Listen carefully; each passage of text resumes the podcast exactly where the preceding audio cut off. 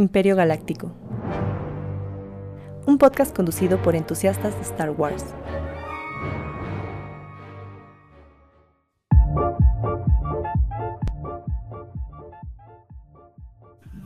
Mm. Bienvenidos a Imperio Galáctico, el podcast de entusiastas de Star Wars, episodio 72. Cada vez va creciendo ese número y me saca de onda. ¿Qué vamos a hacer para cuando lleguemos al 100? Fiesta, hacemos otra vez programa todos juntos, ¿no? Va, va, va. Con el staff que esté. Igual y ni, igual ni llego yo. Tú te quedas con el programa, Miguel, y ya invitas unos Ewoks. A mí me prometieron unos este, hotcakes en, en forma de Gregorio, entonces Sí. este, yo estoy muy entusiasmada. Se va a cumplir, se va a cumplir. Vamos a ir a Coyoacán. Que se haga. Además, Eso. Ni va a ser en vivo porque no tenemos el presupuesto para equipo, pero lo grabamos en Coyoacán con celulares y lo subimos al canal. ¿Cómo ven? Así. Grabamos todos en un mismo lugar, en la casa de Jordi. Ahí ponemos un tablón y, y cada quien con su teléfono. Este hicimos la vez pasada. Sí, de hecho, eso fue la, la primera reunión de este podcast cuando, cuando todavía estaba Aldair, fue en casa de Jordi, exactamente con la mesa. Y justo así pusimos la mesa y pusimos el, la cámara, mi celular de cámara en un tripié. En un tripié y jaló. Anda, eso, eso. Pero todavía no hacemos bonito. en vivo, eso todavía se podía reeditar porque hubo ahí un desastre después que se logró sacar, hecho, lo pero no era en vivo. Sí, lo grabamos como tres veces, güey. Pero bueno, a ver qué pasa para el episodio 100. Pero ¿cómo están muchachos? Ahí estamos a Chris, ya Miguel, ya, pues, ya los oyeron. Buenas noches. Buenas. Bienvenidos al episodio número 72, muchachos. ¡Yay! ¡Qué emoción! Buenas noches aquí quien nos ve en vivo o quien vaya a YouTube, porque puedes ver que está medio oscurito y con las luces. Pero si nos oyen en Spotify, Apple Podcast o demás plataformas, nada más puro audio, entonces recuerden que, pues, buenos días, buenas mañanas, cuando sea que nos escuchen. Y aprovechamos para mencionar que también estamos en Facebook y en Instagram como arroba Imperio Galáctico Podcast. Son nuestras redes oficiales donde pues ponemos puros memes, es la neta. Puros memes de Star Wars, pero pues ahí nos pueden ir a comentar, a dejar cosas, a pelearse porque nosotros defendemos a Rey Skywalker. Creo que Chris no defiende a Rey. Soy neutral en ese tema, no me gusta meterme en problemas. Ya suficientes tengo con el episodio 8. Mira, Adam ¿Qué Driver rifa Sí, sí, sí, es un ícono feminista. exactamente. Se alza lo que se puede. Bueno, está bien. Y aprovechando que pues ya dijimos nuestras redes, recordemos que muchísimas gracias a quien nos ha estado agregando.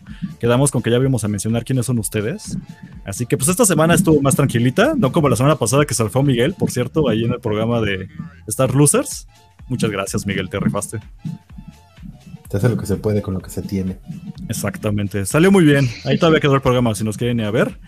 Pero pues esta semana hubo seguidores en Instagram a Omega Corona, a Podcast Marketing One, a Denny Graphics, Arnico11, Jonas González 712 y Onas Designs. Así que muchas gracias por seguirnos. Ahí tienen, ya saben, su follow back en Instagram. Y en YouTube, muchas gracias a eh, que ya nos siguió el canal de Mandalore Express. Lo cual es como un pequeño spoiler porque, pues bueno, próximamente también vamos a andar por allá. Así que, ups, spoilers, ¿no? Ah, Chris, sí se está oyendo un poco más tu ventilador. Déjalo apago, denme dos segundos. Ah, bueno, bronca. Entonces, bueno, ya regresando a eso, vámonos rápido a las noticias de Star Wars. ¿Dónde rayos pongo estas imágenes? Ah, ya me acordé, es aquí. Porque esta semana, pues, obviamente sí hubo ruidillo, hubo cosotas, pero pues nos vamos a ir a las básicas para no atascarnos. Lo primero es que dijeron o ya confirmaron que la siguiente película de Star Wars, porque recordemos que ahora se han estado atacando con puras series después del... Pues no, no fue un fracaso, pero sí fue algo bien tibio la trilogía y, las, y los spin-offs. La última fue Han Solo, que Chris no ha visto. Y pues creo que va a seguir un rato así sin verla. No, ya, ya les prometo que ya la voy a ver, ya. Voy a No tener urge, ahí. Yo sé que no urge. Sí, ya sé que no, por eso- A veces por que Miguel quiera no la decir algo diferente, creo que no urge que veas Solo. No, no urge, no urge. Está bien, está bien normal, pero pues esa fue la última vez que vimos a Star Wars en el cine. Eh, Una recepción muy tibia, la verdad.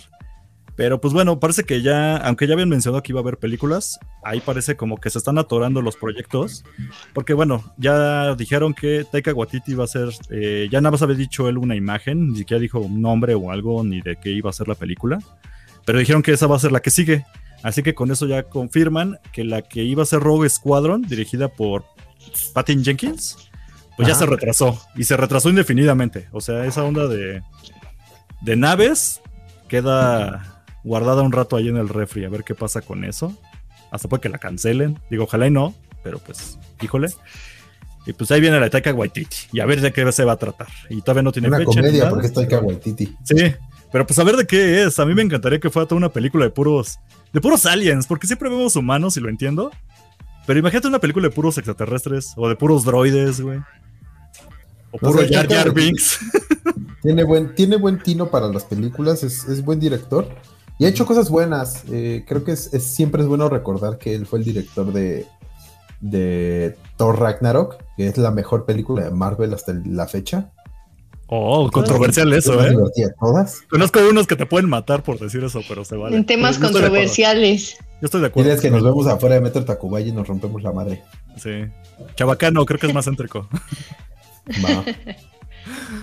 Pero, Pero, sí, pues, bueno. no, a mí, a mí me Sí, parece una excelente película y Taika Waititi me parece increíble como, como director y también como actor, es muy, es muy, Sí, es, también es es, muy bueno. buen actor, es muy divertido. Híjole. Entonces tú, tú estás seguro de que sí va a ser una garantía, ¿no? De, órale, sí la voy a ir a ver. Yo creo que sí, yo creo que Taika Waititi es una garantía. Creo que hasta ahorita creo que tú la has cagado en algo que yo ya he visto y. O sea, está de normal a excelente. Nunca ha bajado como de ese rango para mi gusto.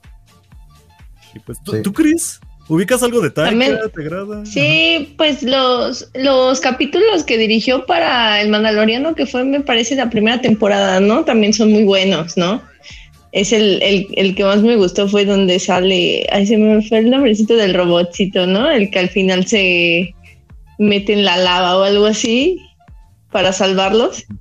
Ah, justo, justo. Ese, ese, ajá, ese capítulo es muy bonito. Y como que sí tiene como su sellito personal. Digo, no he visto como muchas cosas de él. Creo que lo más sobresaliente o como con lo que más tenemos como relación es Jojo Rabbit, donde también lo vemos actuar como Hitler. Entonces, este, creo que sí, como coincido totalmente con Jordi. Creo que es calidad del tipo y creo que podemos esperar algo bastante bueno, pero con cautela, porque Con ya cautela. sabemos que, que Star Wars en el cine no ha sido lo mejor, pero bueno, eh, esperemos a, a ver este que nos tienen preparados. Y en series también, o sea, yo la verdad ya me voy muy tranquilo, aunque está mucho el hype ahorita con Obi-Wan. Digo, tranquilos, a ver qué pedo, porque sabemos que por cada Rogue One hay un episodio 8. Y por cada Mandalorian hay un Boba Fett. Así que no hay nada seguro en ningún medio. Aquí puede ser de todo. Es una tómbola. la Ya verdad. sé, Ay, ya sé. Pero pues bueno, ahí está. Entonces, pues a ver qué pasa con Taika Waititi y a ver qué pasa con la de Rogue One. Digo, la de Rogue Squadron, porque pues a mí me llama la atención. Le hicieron todo un video promocional, bla, bla, bla, con Patty Jenkins y ahorita está bien pausado eso.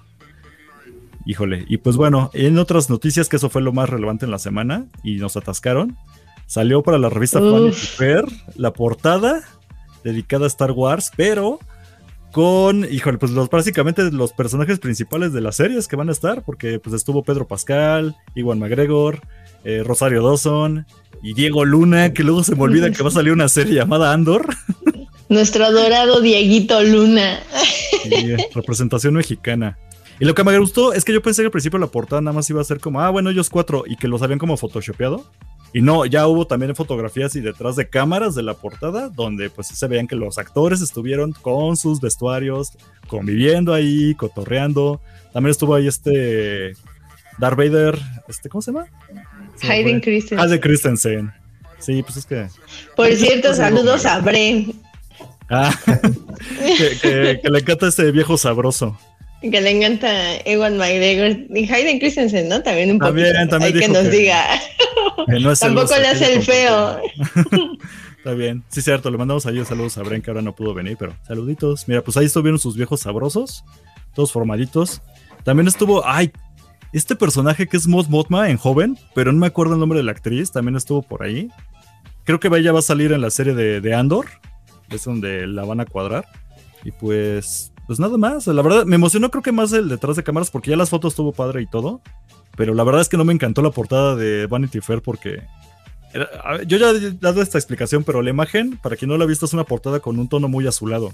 Pero me recuerda cuando dejas las revistas en el sol o un póster y le pega el sol directo y se empieza como a ir la tinta.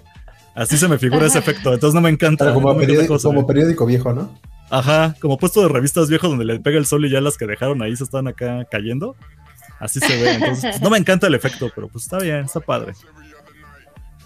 Híjole, y pues bueno, ahí están. Este, creo que sigue. Después de. ¿Qué sigue después de Obi-Wan? Sigue la de Ahsoka, ¿no? Azoka. Azúcar. Y hay mucho ruido con eso y que fotos, pero la neta sí se me olvida que venía la de Andor. Creo que a nadie ahorita le, le hace ruido a Andor nada, ¿o sí? Pues no, no. todos que andamos. Todavía no ha habido expectativas porque realmente no hemos visto al personaje más que en Rogue One. Entonces creo que. Y ahorita en las fotos este güey otra vez vestido de Andor, ¿no? Ajá, por eso no, no hay como mucho, o sea, no se ha hablado mucho de ella. Creo que las Digo- expectativas han sido tranquilas. Ha habido algunos leaks del set de grabación, pero fuera de eso no hay nada muy serio que, que podamos discutir. Por eso creo que todavía el hype está muy tranquilo. Que, que está bien, ¿no? Porque siento que igual si empezaran a dar noticias de cada cosa que están haciendo al momento que lo están haciendo, se empezaría como a encimar la información o le quitas hype a, a una cosa que todavía no sale para, para opacar a otra. Así que no, está bien. Ahí luego estaremos atascados y emocionados. ¿Y qué tal si Obi-Wan sale horrible? Así serie gacha. Y resulta que le dan Andor es una cosa así, wow. Necesitamos más de Andor, aunque ya se murió y así. Puede pasar. Es Ya posible. será cuestión de, ya es cuestión de perspectivas y de gustos. Eso es lo bonito de Star Wars, la diversidad. Y, y no va a faltar el loco que siga, que diga que no, estuvo bien X la de Obi-Wan cuando fue la mejor. La de Andor, Andor rifa un montón y nada, fueron tres episodios, ¿no? Dirigidos por Robert Rodríguez, así. Deja a Robert ¿Sabe? Rodríguez en paz, por favor. Híjole. Ah, ahora sí Ya, ya, lo ya quieres, lo- ahora sí lo quieres. Ya lo, ya lo mutilamos este la semana pasada, ya Sí. pobre hombre, ya basta. Te ahorraste eso, Miguel, porque la verdad sí lo masacramos ahora en este especial de Boba Fett y sí estuvo así de, güey, no mames. Hablas bien bonito, pero tu trabajo dejó mucho que desear. Y aquí vuelve a salir, así que Sí, vámonos y si quieren ya. Tengo muchos comentarios sobre eso. Vamos al tema principal, porque precisamente. Ah, bueno, se me olvidó, miren, ahí está, para quien nos está viendo en video, pues una imagencita de las que se tomaron. Y güey, qué padre que invitaron a Heide Christensen, aunque con mascarita, porque pues obviamente es. Es Darth Vader. Muy bonito. ¿Crees que le hayan cortado la mano a Hayden Christensen para que fuera más real? Yo digo que sí. De de hecho, justo eso me recordaba que estaba viendo noticias y decía, ¿cómo fue la preparación física de Hayden Christensen para Darth Vader? Y yo dije, ¿en serio se amputó una mano, una pierna, las dos? Eh, todo el ¿Cómo, resto. cómo, cómo, cómo, qué sería la preparación física de Hayden Christensen para ser Darth Vader? ¿Aprender a caminar en tacones? No lo sé. Andar tullido, ¿no? Caminar como tullido, tal vez.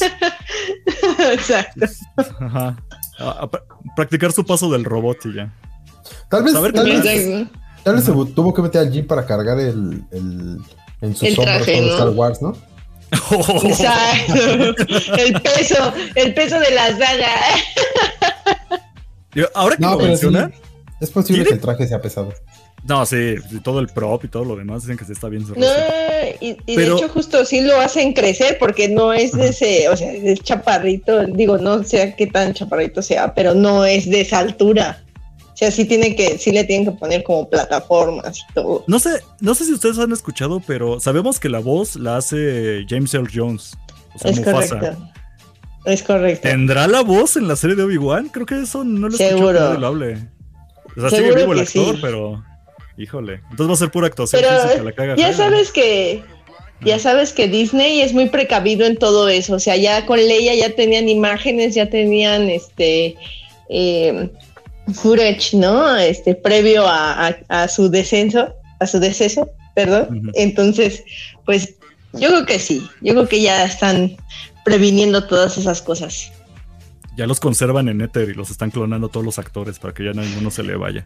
No me extraña. Además, más a- además más adelante también, en- ya cuando entremos al tema del Mandaloriano, también hay un tema ahí referente a la voz. Entonces ahorita me voy a guardar mis comentarios hasta ese, a ese momento. Exactamente. Mira, Darth Vader medía 1.90 Ajá. y Hayden Christensen mide 1.83. O sea, realmente tampoco es chaparro, No, no, está tan Y con chaparro. plataformitas Yo pensé que era más chaparro. Unos 10 Sí. centímetros. Bueno, unos 10 centímetros de plataforma. Sin pedos, güey. Sí. Hay tacones más altos que eso. Sí, no, yo no. de- hecho, sí. Pero sí tiene que rifar más Hayden Christensen que el Darth Vader que vimos en Rogue One. Porque si no parece o empieza a hacer acrobacias o cosas así, no va a quedar. Entonces, a ver qué tal. Sigo con mi Ya le pusiste la vara muy, ya le pusiste la vara muy alta, ¿no? Él se la puso en aceptar el papel. No es mi culpa. El solito. Él solito se puso en broncas. Nadie le dijo, nadie le dijo, oye, ¿no quieres volver a hacer? la-?" No, él solito. Sale. Pues ahora sí, ya vámonos al tema principal, que ahora vamos a hablar esta semana de... Yo pensé que ya habíamos hablado de esto, y luego me di cuenta de que jamás habíamos hablado de esto. Que, pues aprovechando que la semana pasada hablamos del Disney Gallery Star Wars The Book of Boba Fett, ahora vamos a hablar del que nos faltó, que fue precisamente el primer Disney Gallery, que fue esta, Disney Gallery Star Wars The Mandalorian Making of, o simplemente un documental sobre cómo se hizo la serie Mandalorian. Este, originalmente ya había salido desde que terminó la segunda temporada de Mandalorian. O sea que ya estamos hablando como de hace un año que está disponible en Disney Plus. Sin embargo, eh, a mí lo que me gusta así muy rápido para mencionar la primera temporada es que lo desmenuzaban cada episodio en un rasgo diferente de la serie. O sea, había un episodio donde más hablan de la pura música y de Ludwig Gorazon que hizo la música, y en otro hablaban de los props, y en otro hablaban de la ropa, y en otro hablaban de los escenarios, y el último me encantaba porque hablaban de todas las referencias que sacaron de otras cosas de Star Wars para meterlas a Mandalorian y que quedaran chidísimos. Eso está padrísimo. Creo que la primera temporada es muy, muy valiosa. Quien le encanta Star Wars debería de verla después de ver The Mandalorian. Este. Y pues no sé ustedes tengan opiniones de la primera temporada, aunque sé que nos vamos a centrar más en la que le llaman la segunda. Mm, Pues realmente no, creo que, creo que como dices, en la manera en la que la desmenuzaron está muy padre. Porque sí iban como topic by topic. Y esta tiene como un, una manera muy distinta de ver las cosas. Pero Sí. creo que tampoco era necesario que para la segunda temporada se volviera a retomar lo que ya se había hablado. porque era el mismo equipo, y era la misma gente, y era el mismo trabajo. Entonces, sí, yo estoy completamente de acuerdo. O sea, en lugar de aventarte otra vez lo mismo, nada más para decir cómo hicieron la segunda temporada de Mandalorian, pues ya quedó claro en, en un solo video de media hora cu- cuáles eran los props. Sí. Y pues bueno, que ya como lo mencionamos, ahorita nos vamos a centrar un poquito más en la segunda. La la primera, en verdad, échensela, está buenísima. Y lo que hicieron con eso que le llaman segunda temporada son dos episodios de una hora cada uno, cosa que eran más largos que los anteriores. Pero yo siento que más que llamarle segunda temporada, eh, si te vas, por ejemplo, a la Wikipedia, ellos no lo mencionan como segunda temporada, lo mencionan como Disney Gallery Specials. Y los specials ponen que son dos especiales, que son los dos episodios que aquí lo ponen en Disney Plus. Pero bueno, lo que nos faltaba era hablar precisamente de la, sobre todo del contenido que hubo en la segunda temporada, porque en este podcast ya habíamos hablado de la música, de los props y todo, y lo que hicimos, spoiler, o para excepción de muchos, fue tomar cosas que ya habíamos visto en el Disney Gallery y hablar de eso para hacer un episodio de, esta- de- de- este podcast. Así que, así que lo manejamos. Pero bueno, ya la segunda, pues, el primer episodio de la segunda temporada es precisamente todo un resumen o los cosas o los highlights de todo lo que fue la segunda temporada de The Mandalorian. Y ya resumido en este formato que replicaron para hacer el de Boba Fett, que es en una hora les vamos a contar todo. O por lo menos todo lo que merece la pena platicar. Y pues cabe destacar, aquí ya voy poniendo imágenes para quien nos ve en YouTube. Pues más que nada el concept art está padrísimo. A mí me gustó mucho cuando mencionan, por ejemplo, el dragón, el Crate Dragon, Ujú. que pues nada más era un esqueleto en episodio 4. Y entonces cuando lo quieren traer acá, es de, güey, ¿cómo le ponemos piel y cómo iba a lucir vivo? Y me encanta el concept art porque aunque se ve en la serie, pues nada más se deja ver que es la cabecita o un cacho de brazo. Pero era todo un Mm. diseño que hicieron completo, ¿no? Para estar debajo de la arena. Sí, justo hablan de eso, ¿no? Que hicieron toda la. El, el- el modelado del, del dragón. Y Mm. este modelado, modelado lo que hacía era que, a pesar de que no lo viéramos en pantalla, estaba por debajo de la arena en todo el CGI.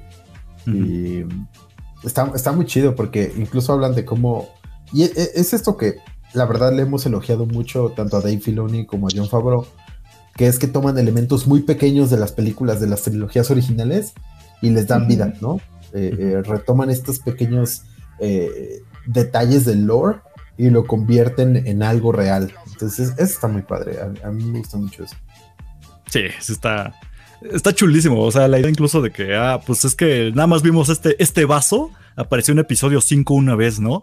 Pero queremos ahora hacer la fábrica de vasos de este cosa y lo, lo crecen así eh, exponencialmente de cualquier aspecto.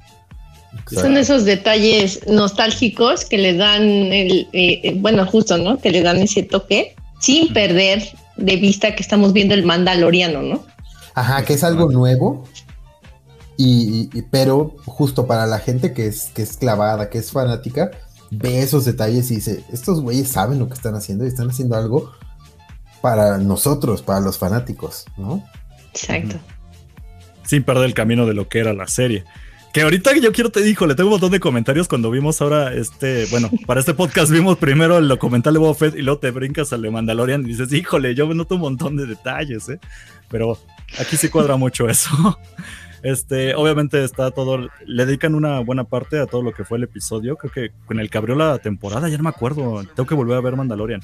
Pero cuando llega Mandal eh, Mando a este lugar subterráneo de peleas clandestinas, le dedican todo eso para, eh, menciona lo del graffiti, cómo llamaron a artistas para hacer graffiti en Star Wars, que era algo que creo que no se había visto en Rebels, por ejemplo, ¿no? En Rebels, exactamente, en Rebels lo habíamos visto, justo eh, eh, es una parte importante de Rebels, es algo que Sabine hace y que se ve dentro de, los planetas que están en contra del imperio, como hay, hay resistencia y existe toda esta cultura de opresión y el graffiti es importante y creo que el que lo retomen y lo hagan así y lo hicieron muy muy bien.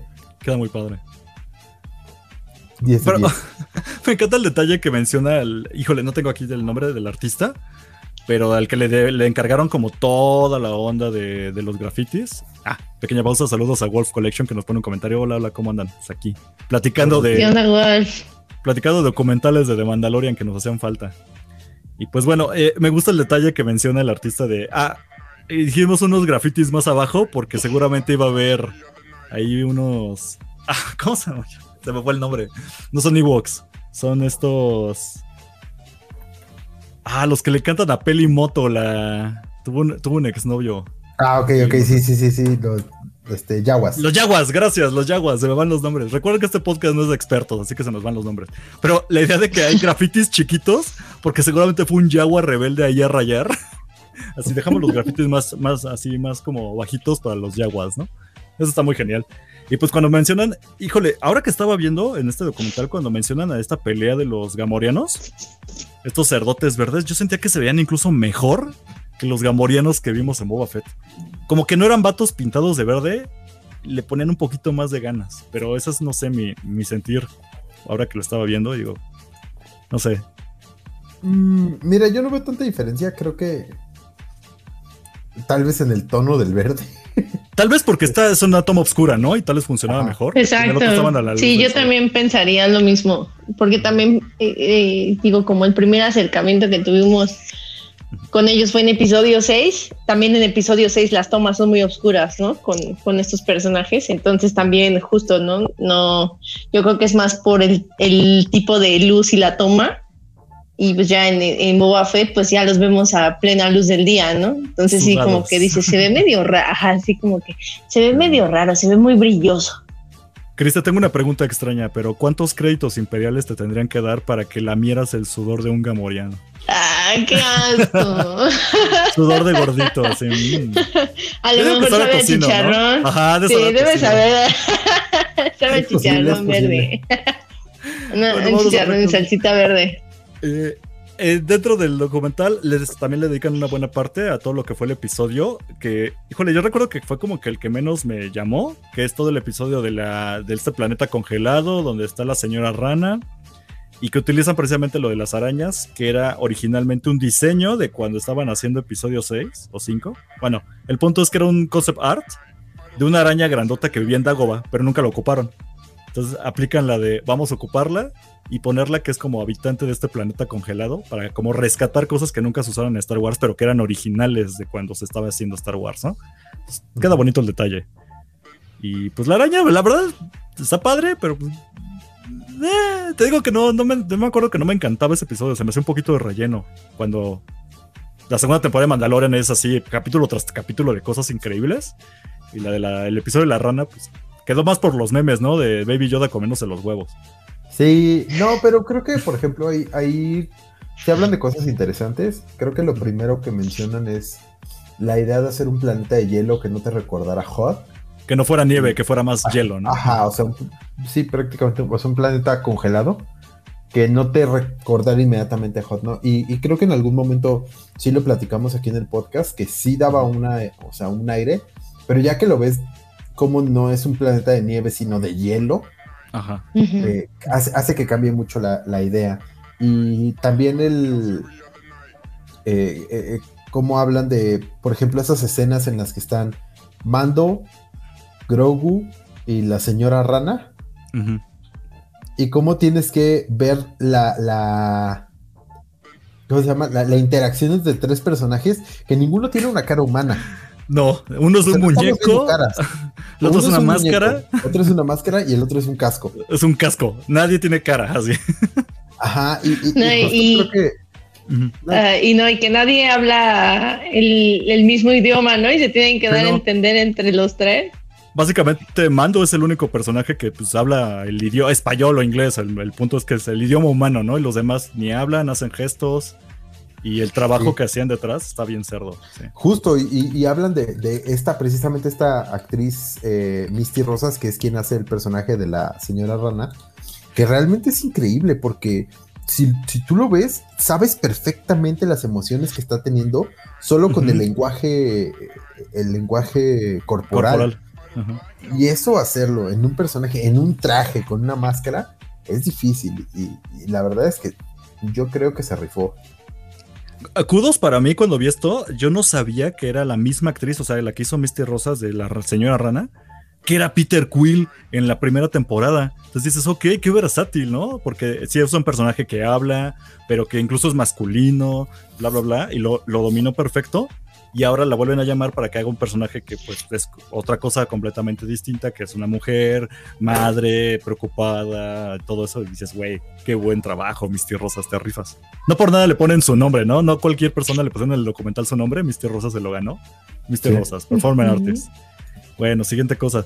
Obviamente se van a la parte de cómo fue traer a estos personajes que trajo Filoni, de, que, que se inventó junto a George Lucas en Clone Wars, traerlos ya live action. Y obviamente mencionan a, a Katie Sackhoff, que es la que hacía la voz precisamente de Bo-Katan. Bo y la traen a ella misma para que haga el personaje ya en live action, ella ya actuando, ya física, y hacen la noción, ¿no? De esa, esa mensaje de... Filoni le dice a Katan, bueno, perdón, a Kate, de algún día ojalá esto sea live action, así que lo hicimos pensando en eso y que ella, ah, sí, chido. Y que cuando lo hicieron, le, le llamaron, sí fue de, güey, lo lograste, ¿no? Que fue como una mención ahí que le hacen. Qué bonito. Sí, no, y, y, la verdad es que sí, o sea, el personaje obviamente está basado en ella.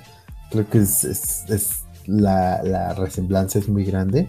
Uh -huh. Y aparte, es, o sea, es algo muy padre, ¿no? Porque eh, justo también hablan de cómo ella conoce al personaje mejor que nadie. O sea, ella sí. sabe representar al personaje porque siempre ha sido el personaje. Pues dijeron que eran 10 años, ¿no? 10 años de que ella se aventó el personaje desde que le llamaron primer día para hacer la voz hasta Mandalorian, siempre. 10 años de chamba, pues está cabrón. Y lo chido es que, como tú dices, no, en este caso no tuvieron que modificarle y ponerle prostéticos. No, no, no, no. Es ella. Siempre fue el personaje. Ella, hasta en animado, se basaron en ella para la cara. Entonces, era ella. Ahí no tenían que cambiar nada. Eso quedó sí. muy bien. Siguiente, este. Ok. Yo no sabía que este Carl Withers, que es el que hace a Griff Carga, quien ubica, pues era este. El que, le la, el que le encargaba las chambas a Mando, ¿no? El negrito que así le ponía acá de esta es la siguiente misión y lo que sea, y después se traicionan y después de la segunda temporada vuelven a ser amigos, ¿no? Ajá. Que él mismo también era el director. Entonces fue así como de wow. O sea, sí, y se sabe, o sea, Taika Waititi también hace eso mismo. Mientras él dirige, también se avienta un personaje, ¿no? Pero yo no sabía que él se encargó. Y él fue el del episodio que a mí me gustó mucho, que fue todo este asunto de acción, de cuando va con Cara Dune, Mandalorian a la base y bla, bla, bla, bla, bla. Y ahora que lo pienso, él es el que cometió el error de dejar al güey con jeans en la escena donde sí, ups, ups, se le pasó. ¿Y es canon? ¿Es canon el muchacho de los jeans o ya lo borraron? No, lo borraron.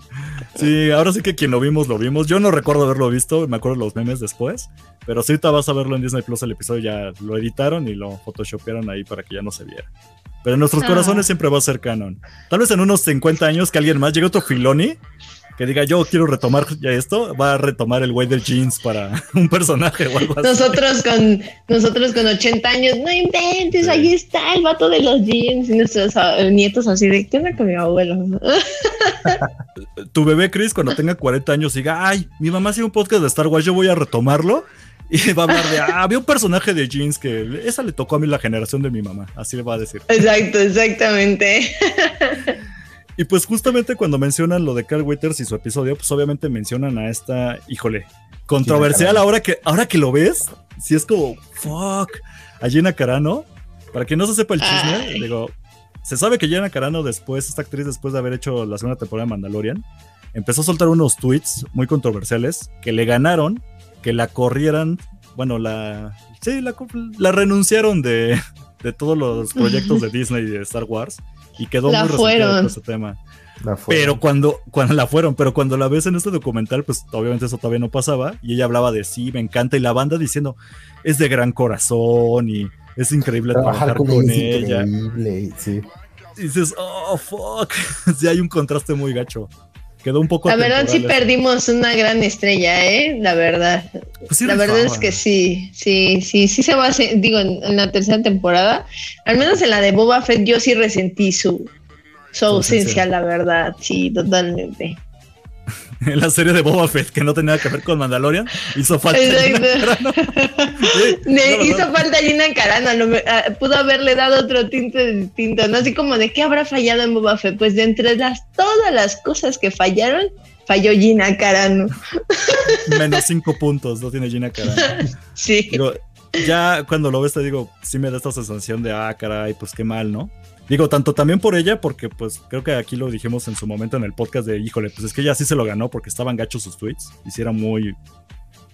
Era muy chingaquedito, ¿no? Pero pues aquí la ves y todo el mundo es que es bien amable, bien linda, y dices, oh. Pues fuck". sí, pero pues es, es, es que ya ahorita todo el mundo se toma las cosas muy en serio. O sea, su trabajo es una cosa y su vida personal es otra. Las redes sociales se hicieron para dar opiniones que a nadie le importan. Igual que aquí en este podcast, a nadie le ¿Nos importa hiciste? si yo me, si me gusta o no me gusta el episodio 8 o si, Sí. o si nos gustó Boba Fett o no. O sea, para eso se hicieron las redes sociales y a mí, y a mí creo que, bueno, en ese punto sí me molesta que hayan, que lo hayan, o sea, que, que ya los fans son como tan haters, que es como de, no, no opina igual que nosotros, cancelenla, que no sé qué, y es muy violenta y así, o sea, con sus comentarios, o sea, probablemente que hayan estado fuera de lugar, pero pues eso que tiene que ver con su trabajo, ¿me explico? Creo que tú, Chris, nos hiciste falta porque todavía no eras parte del staff, pero cuando hablamos de eso, creo que la mayoría estamos de acuerdo de, híjole, pues es que se lo ganó, güey. O sea, qué gacho, pero se lo ganó.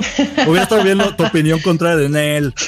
Malditos débiles, son bien chillones, pero Sí, porque eso la risa de su, de su obra. Ajá, no, y Pues se sí. vale. Sí, sí, sí. Sí, sí, es sí. que, mira, yo también estaría de acuerdo con eso. Y, y- y creo que eh, separar al artista de la obra es algo importante.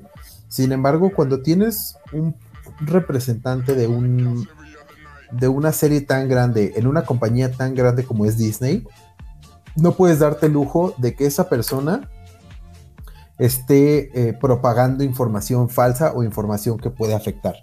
Eh, creo que eso no está bien y creo que como un- una empresa socialmente responsable que es Disney, trata de comillas. mitigar esa clase de cosas. Entonces, eh, aquí creo que la situación más grande que tuvo Gina Carano y, y de los principales, más que por ser republicana y por ser conservadora y por hablar mal de muchas cosas, fue por eh, spread misinformation about vaccines, por ser an- antivacunas. Creo Sí. que eso, eso fue lo más grande. Y creo que, honestamente, a mi parecer, el, el- el dar información falsa Que perjudica a que terceros. perjudique a la salud de la gente, sí es una razón para correr a alguien. Yo sí lo creo. Si hubiera sido cualquier otra cosa, si hubiera tuiteado eh, arriba Hitler, bueno, ya, ya, Órale. palmado en la mano. Pero creo que esto sí Si es algo. Si hubiéramos serio. visto una foto de ella en, en la boda en Tlaxcala, pues dices, bueno, no importa, se la Bueno, pasamos. ya, ya, no, mira, no lo vuelvas a hacer. Y ya. Pero- no, es que pero sí. Creo sí que se ya manchó. hablar de, de desinformación sobre la salud ya es algo más serio. Porque sí me acuerdo que en su momento hubo ruido porque pues, hizo comentarios, por ejemplo, eh, a- en contra de la gente. de- bueno, ese ella es abiertamente transexcluyente y nadie hizo nada. Y no pasó nada, aunque la- los fans estaban enojados. Y había otro también acá de que hacía burlas, etcétera. Pero justo como dice Miguel, o sea, cuando llegó el punto de ya empezó a decir no se vacunen, ahí fue cuando ya Disney dijo, ¿sabes qué? Ya córtale acá de ya se acabó. Aunque- muchas cositas. Sí, pero eso ya pero fue de. Ese fue ya la te gota pasaste. que derramó el vaso. Ujú. Sí. Pero buscando como un poquito de información más reciente, intentando recabar, lo único que ahorita encontré sobre ella es que existe el chisme de que puede que regrese. ¿Cómo? Eh, en forma de fichas, no lo sé. Pero existe un chisme. Nada confirmado, no me hagan caso. Puede ser que esto, que sea el documental de Disney Gallery, sea la última vez que veamos a Gina Carano. Por lo menos en esta onda, pero quién sabe. Entonces, bueno, y ahí está su mención. Obviamente llegamos a la parte donde mencionan el regreso de Boba Fett y ahí está Robert Rodríguez y aquí es donde me contrarió un chingo después de haber visto el Disney Gallery de Boba Fett. Pero creo que Miguel tiene opinión al respecto porque sí ama a Robert Rodríguez y sus giros extraños en escena. Mira, la verdad es que Robert Rodríguez me cae muy gordo. Escucharlo hablar me desespera mucho. Me recuerda a. Vi la película de Reservoir Dogs, Sí, del güey que habla así, que tiene su cigarro. Así, todo está tranquilo y y todo el tiempo, y todo el tiempo está con su guitarra. Como que tiene una personalidad de mamador extremo, y la verdad. Ajá. Sin embargo, creo que es un vato muy inteligente, que sabe hacer bien las cosas. Todo el mundo habla muy bien de él.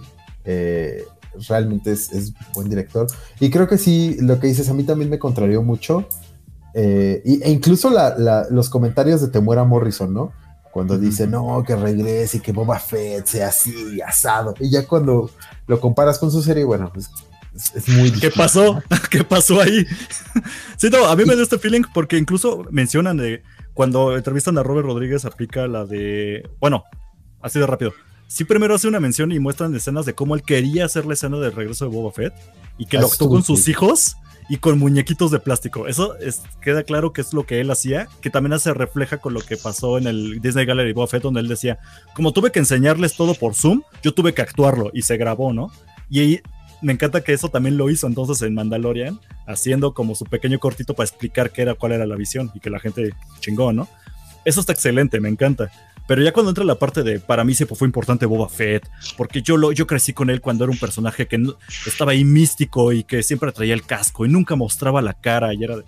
Pero entonces, ¿de qué me hablas, güey? Cuando hiciste tú la serie de Boba Fett, le- nunca le pusiste el casco a Tamora Morrison y así como de, what the Bueno, pero fuck?" eso, eso no fue una decisión que él haya tomado, ¿sabes? No lo sé, ya, no lo sé, Rick, pero bueno, o sea, sí, es muy probable, es muy probable que no. Pero O sea- pierde mucho ese misticismo. ¿Cómo le queda bien perrón el regreso de Boba Fett? Y ya cuando le dan su serie, no queda. El, el- ¿Le faltó la sal o qué te faltó mientras cocinabas la, la serie, güey? Porque te recortaron el presupuesto o, o ya te dio hueva, güey, o toda la emoción le hiciste en este episodio de Boba Fett en el regreso y ya no te salió para la serie. No sé, güey. A mí sí, hasta me hizo enojar más, güey, ver- verlo otra vez aquí. Me, me hizo emperrar más, güey. Es que, es que también, también creo que somos, somos muy, muy críticos y, y hablamos muy mal de, de Robert Rodríguez o de los directores, cuando en realidad los directores lo único que hacen es poner en escena algo que ya se escribió. Lo que Kathleen Kennedy ya te encargó. Sí, adaptar el guion nada Es más. adaptar un guion, sí, ni siquiera Caitlin Kennedy, realmente son John Favreau y, y, y Dave Filoni. Filoni. Ajá. O sea, ellos, Bueno, sí. ellos tienen el guion y ellos solo lo adaptan con su visión de Star Wars. Pero yo creo que todas las cosas que nos molestan de, de Book of Boba Fett no tienen que ver con los directores. Tienen más que ver con el trato que se le dio al detrás. personaje y, y- y la... Bueno, pero, pero creo que ya hablamos Pero- de eso y yo creo que tu visión, eh, Eric, es, es muy purista. Ya, ya te lo había dicho. ok, sí, sí, Es sí. muy purista porque la idea del libro de Boba Fett, la idea de esta serie Ajá. es el crecimiento personal del personaje en el cual deja de ser un bounty hunter que no le importa nada, genera, crea una familia, pierde a su familia y decide cambiar, o sea, decide ser otra persona. Sí, Y es tan buena como tú dices, Miguel. ¿Por qué nunca salió Boba Fett leyendo un libro? ¿Por qué se llama The Book of Boba Fett? ¿Ves? Es una mala serie, güey. ¡Pum! No tienes argumento, se acabó esta discusión. Es malísima. Nada, nada está bien, pero. pues, No, pero justo es como comentas, ¿no? O sea que sí es adaptar un guion a la visión que tiene cada persona. Y creo que la visión de Robert Rodríguez de lo que es Star Wars, pues creo que no es como muy, ah, pues no coincide con lo que muchos fans piensan, ¿no? Entonces creo que también ahí es donde existe ese conflicto, ¿no? Entonces ahora yo también coincido totalmente en, la visión de Jordi, que estamos viendo la evolución de alguien, ¿no? De pasar de me vale madre a una persona que está interesada en la parte de interactuar con los demás, de crecer con, o sea, de tener una familia, de cambiar, ¿no? O sea, no sé. Eh, creo que creo que ya lo había comentado, ¿no? Que sí somos como un poco duros con, que sí fuimos duros con The Book of Boba Fett, pero aún así nos quedó de ver. Cada vez que no, quieran defender esa serie, ajá, cada vez que quieran defender esa serie, recuerden las vespas de colores, nada más. Así. Recuerden las vespas, güey. Yo sabes que me acuerdo, yo me acuerdo de la, de la vuelta esa que no tiene nada que ver en la vida. Yo digo, ¿qué es esto? ¿Qué estoy viendo? What you mean? Es la mejor. Está bien verga, la serie. Es la de la película del bandolero en Star Wars, pero bueno. Pero regresando un poco a lo del Disney. Gallery. Perdón, sí es cierto, pistolero. Regresando un poco de- de- al Disney Gallery. Creo que aquí yo todavía eh, coincido más, por ejemplo, con lo que nos está contando eh, Robert Rodríguez, con lo que se vio ya reflejado en la serie. La idea de me encanta esto, lo amo y lo hice. Y yo tú recuerdas, y dices, claro, me encantó, me emocionó, me hizo sentir acá pelos en la cola. Volver a ver a Boba Fett, güey. Y ya eh, mucho más que cuando ves el, el Disney Gallery de Boba Fett, donde ves a Robert Rodríguez hablando constantemente de lo que hizo en la serie, y dices, sí, güey, te ves bien emocionado, pero yo recuerdo la serie y no me causó esa misma emoción. Creo que aquí funciona mejor en este documental. Pero bueno, siguiente, pues obviamente habla- hablando de Rosario Dawson, que está padrísimo, que aunque nada fue un solo episodio, incluso Filoni menciona de, no la traje antes porque yo no quería regarla, así que me la esperé hasta la segunda temporada para traerla. Y también el mismo proceso que ya había mencionado con Boca Tan, pero en este decían, pues es más complicado porque es live action, aquí no estaba la misma actriz inspirada, pero hicimos todo lo mejor y que cuando vi a Rosario Dawson ya con el todo el maquillaje y todo, dice, güey, es lo que yo dibujé traído al- en persona, ¿no? ¿Te imaginas eso? Dibujar algo, hacer una caricatura y al final verlo y decir. Y ya "Toma, verlo, güey, toma". fuck, o sea, está Ay, increíble, sí, güey. se te han de caer los calzones. Ujú. Definitivamente. Y está muy padre eh, que muestran todo el entrenamiento. Este dude que, que le estaba enseñando a Rosario cómo hacer los poses. No, agáchate más, ¿no? Y muévete. Es como un samurái, pero más rápido y así. Eso está increíble. Aparte, eh, está muy chido porque justo muestran cómo hicieron los sables, cómo Uf, trataron de hacer claro. los sables que fueran eh, lo más delgados posible para que parecieran una katana y. ¿Cómo se llaman los que son chiquitos?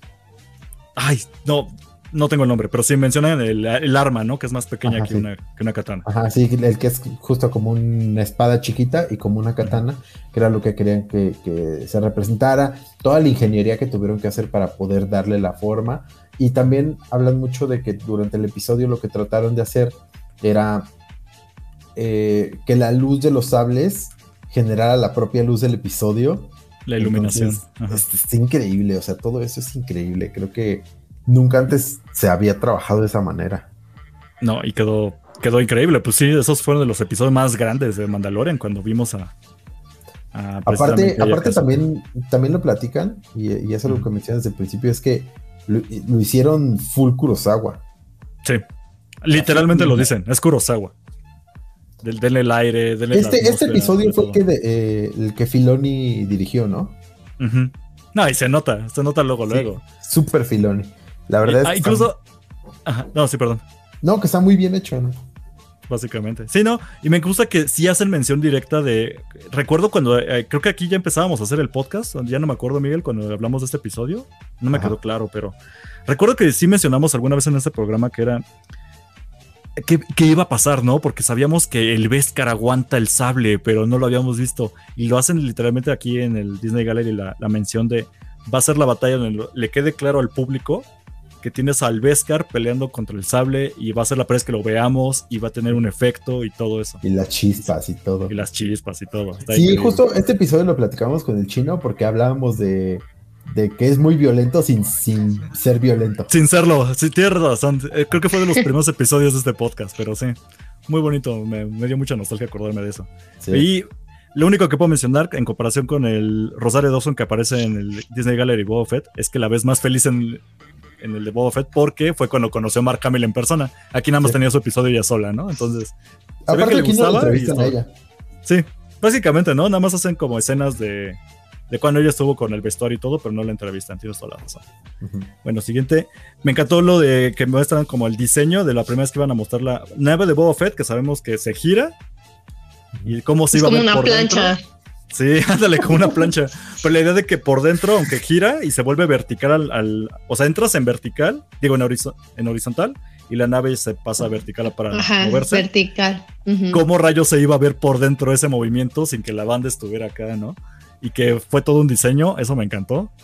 Y, y qué mal que ya le cambiaron el nombre, pero pues para mí sigue siendo la Slave One, ¿verdad? pues ahí está. Este, las miniaturas Uf, hacen por ahí. Eso está increíble. Yo increíble. quiero eso en mi sala, güey. De de millones tener esos. esos- Hicieron un destructor imperial.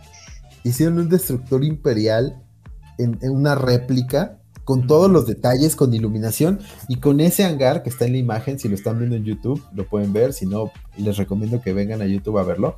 Esto que tenemos en la imagen es un hangar de TIE Fighters que generaron puestos, chiquititos que hicieron en réplica para el episodio. Justo mencionan que, que- que esto, eh, todo esto es full George Lucas. Sí, a la antigua. Hacer Y, miniaturas. y- y todos, dice que todos estaban tan emocionados de hacerlo, de verlo, de, de- de sentirlo. de chuparlo así. Increíble. Ah, yo lo hubiera hecho. De la... Yo lo hubiera chupado también. Está bien increíble. Este, y obviamente, pues hacen la mención de el último episodio, que está bien atascado, y de cómo tuvieron que hacer varios props, de cómo este esposito le tenía tanta energía y ganas que eh, hasta el güey que hacía los sables le estaba como de, ay, güey, no les peguen tan duro, ¿no? Pero pues que ya iba preparado y todo, porque pues sí, tenía mucha energía esposito al estar atacando con el Dark Saber. Mencionan el Dark Saber, cómo fue traerlo de una cosa que es muy fácil, digamos, hacer en animación y dibujar, porque no existe, a traerlo en físico, fue un reto.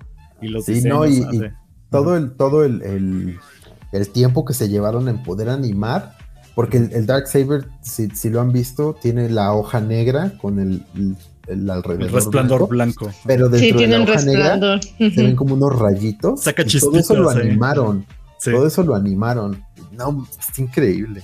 Aparte Está dice que lo, lo hicieron lo hicieron de aluminio y, y hablan como igual de la ingeniería del sable, Ajá. que originalmente era plateado. Es que me dio muerte de risa eso, porque nada más lo hacían para molestar a, a precisamente a Filoni, a ¿no? Filoni.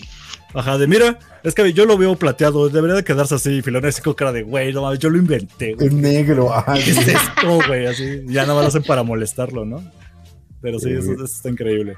Este, obviamente, hacen la mención y me encantó, yo como te digo, fan, siempre que hablábamos de los Dark Troopers, Nerd. Sí, ponen ese fragmento de- del videojuego donde presentado por primera vez a los Dark Troopers y sí lo ponen un fragmentito para decirte de aquí lo sacamos, pero obviamente ya trasladarlo a live action es otra cosa. Y yo no sabía, o sea, yo pensé que era más como CGI o este tipo de cosas o algún tipo de prop. Y no, o sea, sí había personas dentro de los trajes y ya se encargaban, te explican cómo se encargan de ponerle remaches en codos o así para que no parezca que hay una persona dentro. Y lo mejor es la razón por la cual pusieron personas. O sea, la razón por la cual pusieron personas dentro es porque querían que no se vieran perfectos, que no se vieran hechos en CGI, que se vieran como Darth Vader, como el casco de Darth Vader en las películas, que se ve como... como- como- que como- hasta se le ref- textura. se refleja la luz, ¿no? Y Exacto. inclusive en algunas tomas los, los lentes se ven de color rojo, ¿no? Que es Sí, plástico. no, Tiene ahí y como textura. Justo, y- Ajá. y, y lo que dicen es eso, que querían que se viera textura, que no se viera liso por completo, porque eso al final, pues sí, se, digo, tal vez son detalles mínimos, Pero se pero- traduce a la pantalla. pero claro. hacen, ajá, hacen, hacen una diferencia. Y el que hicieran trajes de verdad, que tuvieran personas ahí, es increíble. Güey, pero yo me acuerdo todavía la escena y, y se movían a la par, o sea, como auténticos robots. Y cuando ves que sí, la orden era acción y se tienen que coordinar todos para moverse como robots tiesos, al mismo tiempo dices, dude, qué buen trabajo. Sí. Cosas Pero que y no- es que no aparte, Ajá. no, y es que aparte Star Wars es así, ¿no? O sea, en el episodio 4, pues todos los Stormtroopers son este obviamente ahí no son robots, ¿no? Sí son seres humanos, por así decirlo, pero justo, ¿no? Como que de esas tomas que no son limpias totalmente, ¿no? Si así ves defectos, entonces creo que también es como una parte de, Star Wars, ¿no? Que haces ver algo cool, pero no lo haces llegar a la perfección, ¿no? O sea, tiene, tiene esos detallitos, ¿no? Que inclusive pues ya también no, no se vuelve así como algo de los fans, como de, ah, sí tiene, este, no sé, ¿no? El casco sí tiene tal este golpe o sí tiene tal raya, etcétera, ¿no? Como ese tipo de, de detalles que le agregan eh, ese valor, ese a, valor. A, la, a la saga, ¿no? Exactamente. Es que es una cosa, y ya al final cierran con me, me, me, gustó mucho que agregaron un buen espacio para mencionarlo, aunque nada más sabemos que es una escena post créditos, ¿no? Pero la idea de que todo el palacio de Java, para cuando vemos a Pi Fortuna todo gordote, este, pues no cabía en este escenario que tienen, que es como tridimensional con luz. Y dijeron, no, no, no, hay que volverlo a hacer. Y la idea de que lo replican viendo la película El Palacio de Java y que incluso este, el que no es Filoni, siempre se llama su nombre, ¿cómo se llama? John Favreau. John Favreau. John. Favreau uh -huh. hace la mención de, miren, ven todas esas grietitas, las hicimos una por una replicando, así todo lo que se alcanzaba a ver y dices, güey, no manches. Aparte dicen que, pues, que fue súper difícil, ¿no? Porque las tomas de la, de la trilogía original no eran tan claras. No, no eran HD. sí, sí, sí, exacto. Incluso hace la mención acá de B Fortuna, que yo no sabía es el mismo actor que hizo a B Fortuna para las precuelas, cuando salía en episodio 1 y todo. Lo llaman para volver a ser B Fortuna, pero así ya en plan gordote y que Pero aparte, el vato es un ingeniero en audio. Sí, o sea, no es actor, es un ingeniero en audio. sí. Eh, no, y el mención, detalle del báculo también es muy bueno. Justo iba a decir eso. Tú rífate, Miguel. No, no, no, dale, dale. No, no, no, es la idea de que el báculo no se lo sacaron de la manga. Yo no sabía para esos detalles. De nuevo, nosotros somos leguleyos de Star Wars. Eh, pero yo no sabía que ese báculo era parte como de un. O sea, tú compras tu figurita de Buff B Fortuna en esos tiempos y le agregaban así el plastiquito de un báculo para que se lo pusieras, cosa que no sale en las películas. Entonces dicen, ese mismo báculo de los muñecos, tráiganlo para que sea el báculo que sale B Fortuna. Ya. Y dices, güey, qué buen detalle, eso está increíble. E incluso la idea de que no, pues es que mi Fortuna te tiene que ver atascado y gordo porque ya es el líder, porque los HOTS no nada más es que sean babosas gigantes, sino que eh, ya son, son como cosas. Ajá, y sí, que... hablan, hablan de que esto de que lo hicieron gordo es para demostrar Ajá. que el poder que tenía como, Ajá, como es la gula, ¿no? Es el hot. Sí, que se nota el poderío, justo, donde todo el mundo hace lo que yo le digo y yo no hago nada. Incluso John Favreau hace la, la mención y la analogía del anillo del Señor de los Anillos, Ajá, que el anillo que te, te, hace flaco, te consume. Pues el ser un hot es lo contrario, es, es te engorda, te hace. Abundancia, exageración, Ajá. así la gula, la gula de poder. Y es cuando digo que, que perspicaz es para. Porque pues, tú podrías haber puesto a mi fortuna regular y funcionaba. Pero estos son estos detalles de no, vamos a filosofarlo más, de cómo sería el poder de un mafioso, que no sé qué, y lo llevan, lo extrapolan así al infinito y ya sale mi fortuna que era un buen ejemplo, ¿no? Sí, y, ese, increíble. Y, y, básicamente ese es como todo el resumen del primer episodio de la, de, pues, cómo hicieron el making of de la segunda temporada, y después sacaron un segundo episodio de, de Disney Gallery de la segunda temporada para hablar exclusivamente del episodio final. Porque cabe destacar que en la primera parte no hacen mención nada de lo de Luke Skywalker ni ningún de ese tema y todo lo dejan o lo relegan para este segundo episodio, que es completamente mucho de nostalgia y todo. Creo que se va a ser más rápido de contar. Y es lo que querías más que nada platicar, ¿no, Miguel? Y también ahí tú, Chris. Sí, no, yo la verdad es que de aquí saqué muchas cosas muy interesantes. Eh, pero sí, creo que una de las cosas más, más importantes, y creo que todos lo sabíamos, es que durante el rodaje de la serie, muchos de los actores y mucho de, de la producción no sabía que, que, iban a traer a Luke Skywalker de vuelta. Incluso Ajá. una de las primeras cosas que se platica es que el guion original hablaba del maestro Plo Koon. Uh -huh. Aquí lo tengo. Que de hecho era el. ¿Regresa una? Ajá. Que de hecho es el. Que de hecho es el Jedi favorito de Filoni, ¿no? Y que así Ajá. nadie iba a dudar, como de, ah, sí, va a meter. O sea, si se llegaba este va a meter lo suyo. Sí, decía, sí, no, no, seguro va a salir Plo Koon, ¿no? Porque como es su Jedi favorito, y ya así como que despistabas un poco la, la atención, ¿no? Y es que sí hubo leaks de que iba a ser Plo Koon. O sea, sí, sí. se habló de eso. Entonces, eh, eh, creo que creo que fue muy inteligente el, el, que lo hicieran. Incluso decía, ¿no? El hablar con código, el, el que nunca lo menciones, nunca digas Ajá. nada aunque estemos entre nosotros hablando, ¿no? Detrás de bambalinas. Sí, no. Y eso, eso es muy interesante, ¿no? También la idea de que eh, eligieran solo a un cierto grupo de personas del crew que supieran lo que estaba pasando. Y creo que lo platica, creo que, creo que Mark Hamill es el que lo dice, ¿no? Que, que al final él ya había guardado secretos de, de las trilogías de, de Star Sí, Wars. eh, y lo que dice- Darth Vader es mi padre, ¿no? Y todo eso. Ajá. Le tocó No, el y él borrador. lo que dice es que al final estas cosas pueden salir no de los actores, sino de quien edita el sonido, de quien edita las imágenes, de quien necesitaban gente muy específica para hacerlo. Exacto. Dice que fuera una Sí. persona, una sola persona Sí, con una demonio. sola, sí, con y luego des- dijo, ¿no? O sea, justo, ¿no? Que había guardado ese secreto del, del de- este el Imperio contraataca. Ujú. y dice, pero en ese entonces no había redes sociales, ¿no? Y ahorita ¿Ah, sí? justo con una sola persona que teclea, adivinen qué o, o algún guiño a algo, ya se destruye todo, ¿no? Aparte, eh, también dicen que ellos estaban constantemente monitoreando las Diario. redes sociales precisamente para. Diario checaba En Google. A ver si ya se había salido. Y, y me gusta mucho porque yo no sabía, y ahora me faltaba ver este Disney Gallery, que ya después lo vimos en el de Boba Fett, que continúan con esta idea de que cada vez que sale algo de Luke, no mencionan a Luke, ni siquiera en el guion, y vuelven a usar a Plo cosa que Rosario Dawson sí la, agarró en curva para cuando salió en Manda, eh, bueno, en la serie Boba Fett, porque decía, ¿cómo Plo? No sé qué, pero claro, ella no le tocó todo este asunto de cuando hicieron Mandalorian. Entonces siguen conservando esta onda de que si ya viene Plo él seguramente es Luke. Posiblemente ya lo cambien después o algo pase. Para ya no Claro. para seguirlo ocultando, porque ya la gente ya va a ubicar. Ah, dice Plo Koon, no es Plo Koon, es Luke Skywalker. Sí. Pero justo. Ajá. Bueno, también hablan mucho, obviamente, de todo el proceso como de rejuvenecer a la banda.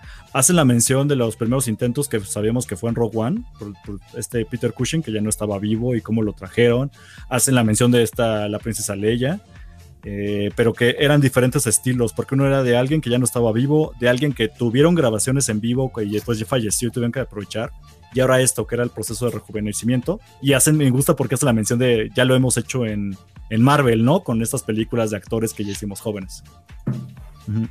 Claro, hablan inclusive de eh, como los antecesores de todo este proceso, ¿no? Justo, y de hecho eso me gustó, ¿no? Que mencionan a Robert Zemeckis cuando dirigió este...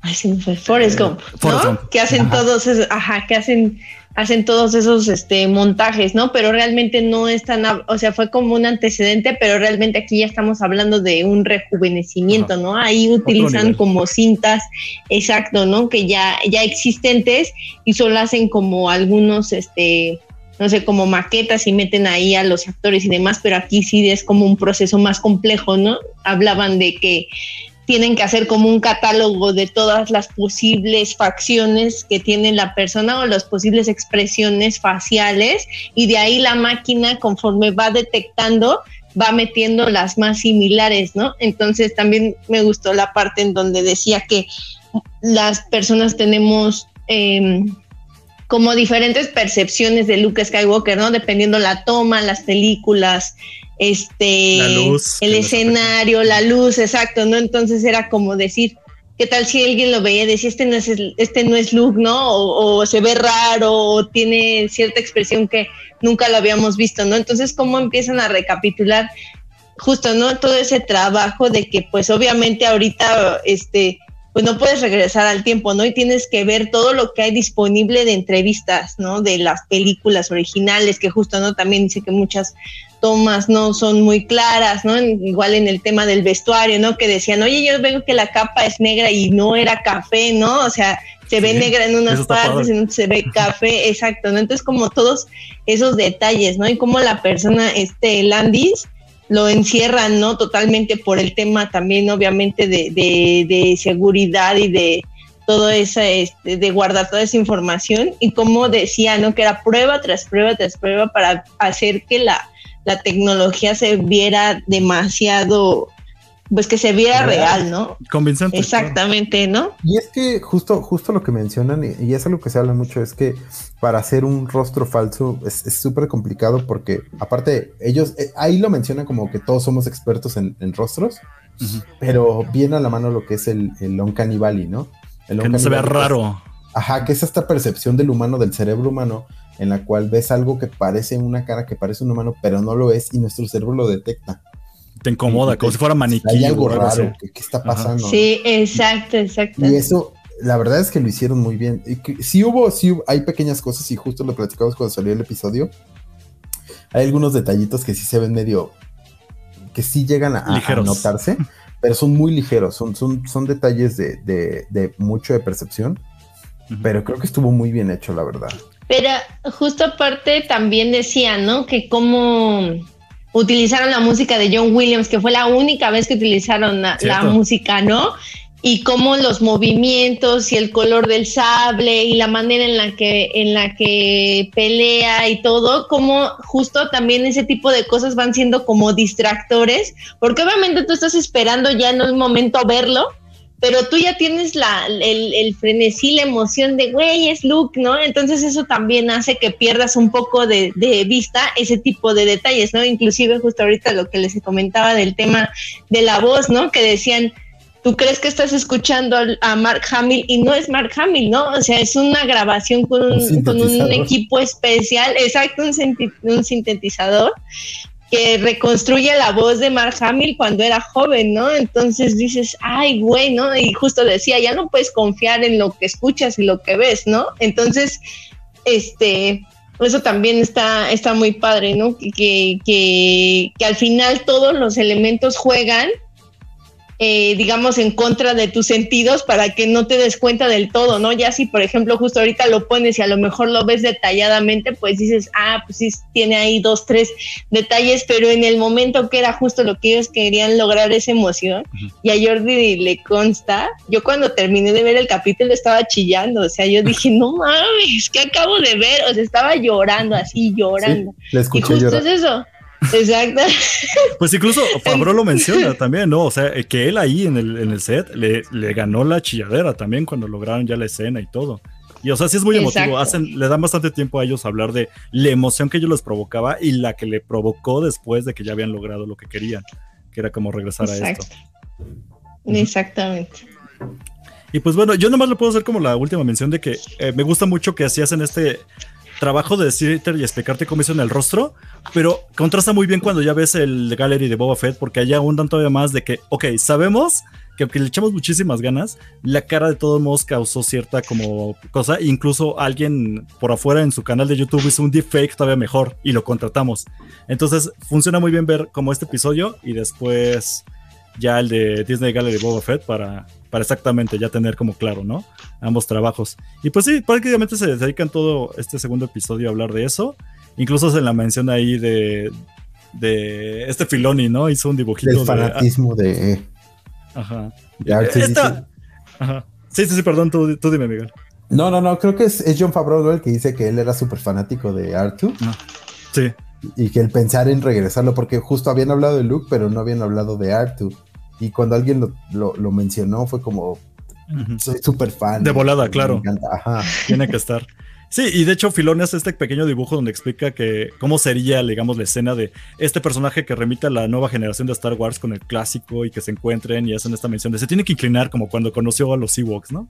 Y está muy bonito. Ahí haces el, ahí haces el clic, el enlace, ¿no? Entre la, entre la generación anterior y la nueva, ¿no? Ahí haces la fusión muy preciosa, no como en el episodio 8, que nos dicen, ábranse viejos, denle espacio a la nueva generación y al final nos dijeron, ah, no, sí, siempre sí los necesitamos, vénganse otra vez para acá déjalo ir, Chris, ya.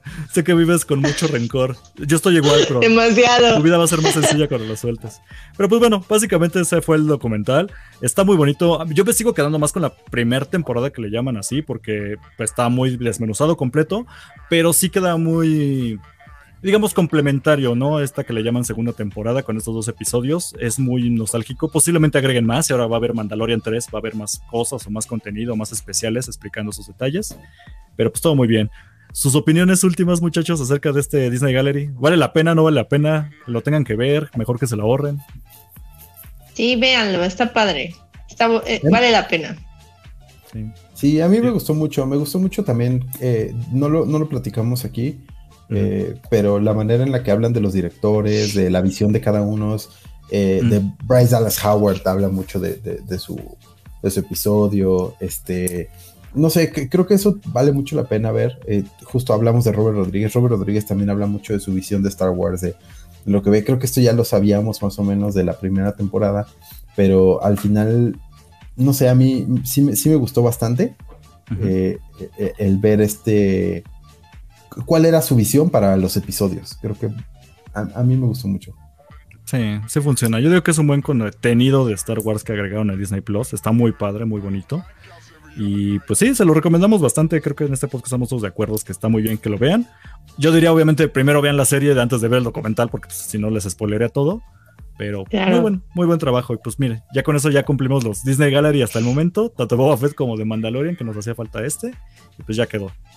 Y pues bueno, prácticamente ya acabamos. Muchísimas gracias en esta semana por haberse haberlo escuchado. Quien nos está escuchando en Spotify, quien nos está viendo en YouTube, se rifaron. Muchas gracias por los comentarios que nos dejaron. Recuerden que, de nuevo, nos eh, pueden agregar ahí a Imperio Galáctico Podcast en Facebook o Instagram para saber cuándo salen los podcasts. Ahí ponemos los anuncios. O si se suscriben al canal, pues saben cuándo están los en vivo y ya pueden ver el episodio antes, incluso que los que lo escuchan en audio. Pero listo. Ahí está. Y mira, incluso llegó Brenda al último minuto y nos manda un, un emoji de abracito, un virtual hug. Ya nos vamos, Brenda. Pero se cumplió. Bueno, entonces, pues, despedida. Eh, redes sociales, empezamos por ti, Chris. Arroba del Castia, muchachos. Ya lo saben. Instagram. yes. ¿Y tú, Miguelón? Arroba dame todo el money, Twitter, Instagram, eh. TikTok. También nos pueden seguir en arroba Imperio Galáctico. En Instagram ya tenemos TikTok, solo hay un video, pero bueno, vamos a intentar subir eh, más videos Está, ahí. está pendiente, está en pendiente el armado de tu primer Ah, regalo sí. de cumpleaños, ¿eh? Justo no, no, no lo platiqué, pero este fue mi primer regalo de Uf, cumpleaños uf. este año. Mi cumpleaños viene en un par de días. Y pues este es el primer regalo y ya eh, subiré. Sí, ya, les- ya lo vi, mira. Sí. Ajá. Nos está mostrando una, para que nos fi- un Darth Vader, un, un rostro de Darth Vader de Lego que va a estar armando y pues ahí lo van a poder ver tal vez el proceso en, en el TikTok. Pero pues, excelente, Miguelón. Y pues a mí me encuentran como arroba Coster en todas las redes sociales. Muchas gracias por de nuevo habernos escuchado. Nos escuchamos la próxima semana con invitado, si todo sale bien. y ya, último episodio antes de empezar con toda la onda de Obi-Wan durante siete semanas. Así que, yay. Sale, pues miren, que la fuerza los acompañe. Denle like y suscríbanse. Ah, sí, denle like y suscríbanse. También suscríbanse allí a, a las plataformas de podcast. Ah, sí, cinco estrellas en Spotify y, y en iTunes. Pero sale. Dices de güey. Hasta la próxima semana. Bye. Dices de güey, muchachos. Bye. Bye, bye. Este podcast fue producido por Eric Fillmore, arroba Cosner.